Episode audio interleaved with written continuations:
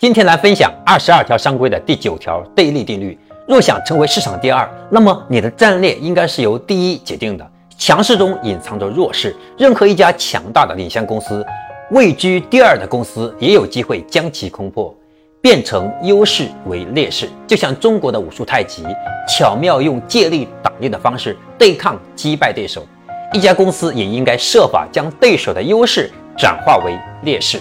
可口可乐是拥有一百多年历史的老品牌，据说全世界只有七个人知道可口可乐的配方。这个配方被锁在亚特兰大的酒店。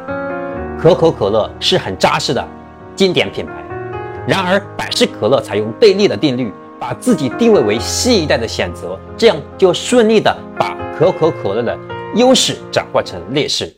通过仔细研究，我们发现。某个品类的潜在消费者通常会有两种人，一种是希望购买领先品牌产品的顾客，另外一种则是不想。第二种恰恰是很多品牌可抓住的机会，对处于第一名竞争的品牌尤其如此。我们想想啊，拼多多是怎么起来的？采用的就是对立定律。那些不追求到京东、天猫购买大品牌的相对低端的用户，就会去拼多多去购买没有品牌优势但是价格极低的产品。这就是对立定律，你学会了吗？我是江开成，欢迎关注江开成商业课，带你走进深度思考的世界。我们下一个视频再见。